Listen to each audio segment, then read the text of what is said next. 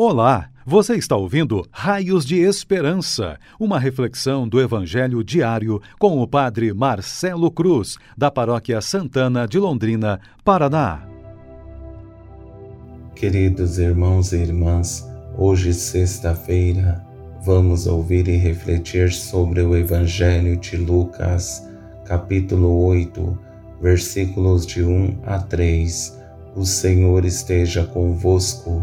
Ele está no meio de nós. Proclamação do Evangelho de Jesus Cristo, segundo Lucas. Glória a vós, Senhor. Naquele tempo, Jesus andava por cidades e povoados, pregando e anunciando a boa nova do reino de Deus. Os doze iam com ele, e também algumas mulheres que haviam sido curadas de maus espíritos e doenças Maria, chamada Madalena, da qual tinham saído sete demônios, Joana, mulher de Cusa, alto funcionário de Herodes, Susana e várias outras mulheres que ajudavam a Jesus e aos discípulos com os bens que possuíam. Palavra da salvação. Glória a vós, Senhor. Queridos irmãos e irmãs, que nos acompanham em nossas redes sociais. Hoje temos a alegria de completar 500 dias de nossas reflexões diárias do Evangelho e só estamos completando todo esse tempo por dois motivos. Primeiro, porque ainda estamos enfrentando a pandemia que tem exigido muito de nós, e o segundo é porque percebemos que a resposta de vocês nos acompanhando nos motiva, principalmente pelo retorno dizendo que estão gostando das reflexões. Isso nos traz alegria e nos motiva a continuar.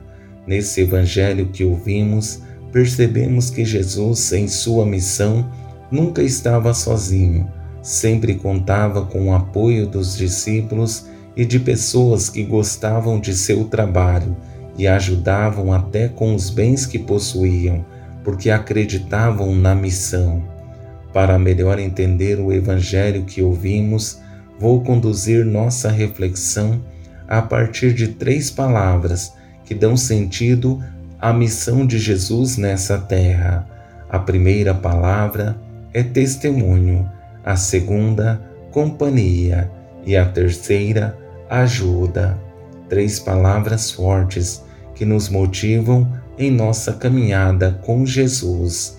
Com essa primeira palavra, testemunho, percebemos que é necessário para toda pessoa que quer assumir a missão.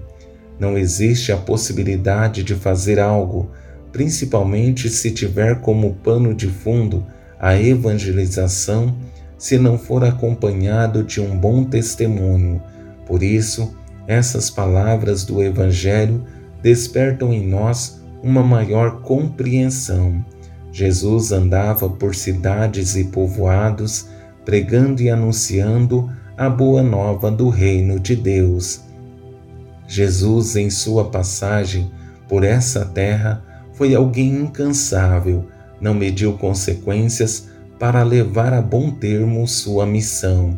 Não parava porque sabia da urgência em ajudar as pessoas em um caminho diferente e ele sempre foi bom testemunho para as pessoas que queriam de fato viver a experiência da verdade e se deixar conduzir por ela. Com isso, chegamos à segunda palavra, companhia. Sabemos que um bom mestre sempre terá seus seguidores que estarão com ele, e os discípulos são esse apoio necessário Sendo assim, em todos os lugares que Jesus estava, sempre tinha um dos doze acompanhando e também outras pessoas entusiasmadas com sua missão. Os doze iam com ele e também algumas mulheres que haviam sido curadas de maus espíritos e doenças. Maria, chamada Madalena, da qual tinha saído sete demônios. Alguns seguiam Jesus porque viam sinais, outros, como as mulheres, apresentadas por esse Evangelho como uma experiência de gratidão, mas todos que o seguiam conseguiram perceber nele algo que era diferente, porque não somente falava bem, curava as pessoas, mas antes de fazer qualquer exigência, colocava em prática na sua vida. Em outras palavras, existia nele a vivência de sua pregação. Dessa forma, conseguimos entender o terceiro passo que foi destacado no Evangelho: pessoas que acreditavam na proposta de Jesus e investiam não somente suas vidas, mas também eram capazes de abrir mão de seus bens por acreditar na missão. Susana e várias outras mulheres que ajudavam a Jesus e aos discípulos com os bens que possuíam. Esse apoio material na missão realizada por Jesus é sinal que acreditavam em seu projeto, percebiam nele a ação do próprio Deus. Por esse motivo, entregavam os bens que possuíam como uma forma de apoio para a missão que estava sendo realizada. Hoje, não diferente daquele tempo, percebemos nas comunidades os frutos dessa missão. Vemos pessoas abrindo mão da própria vida com o desejo de seguir Jesus. Também percebemos que existem pessoas que acreditam nessa missão, pessoas que contribuem mensalmente com o seu dízimo e semanalmente com suas coletas, porque acreditam que a Igreja está dando continuidade na missão de Jesus. Se existe uma palavra que posso dizer para resumir a generosidade do povo de Deus, é gratidão. Gratidão aos jovens e adultos que abrem mão de suas vidas, profissões, para estar mais perto de Jesus com uma vocação consagrada. Gratidão a nossos queridos leigos que, com seu dízimo e coleta, investem em nossa igreja, porque acreditam e percebem que nela está presente o próprio Cristo.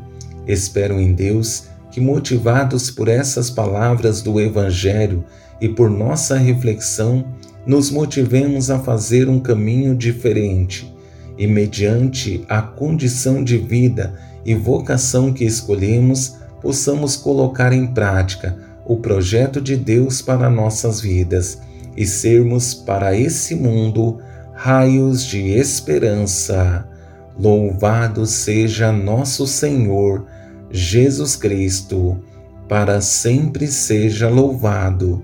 O Senhor esteja convosco, Ele está no meio de nós Abençoe-vos Deus Todo-Poderoso, Pai, Filho e Espírito Santo. Amém. Você ouviu o Raios de Esperança, uma reflexão do Evangelho diário com o Padre Marcelo Cruz, da Paróquia Santana de Londrina, Paraná. Se esta mensagem lhe fez bem hoje, compartilhe com seus amigos.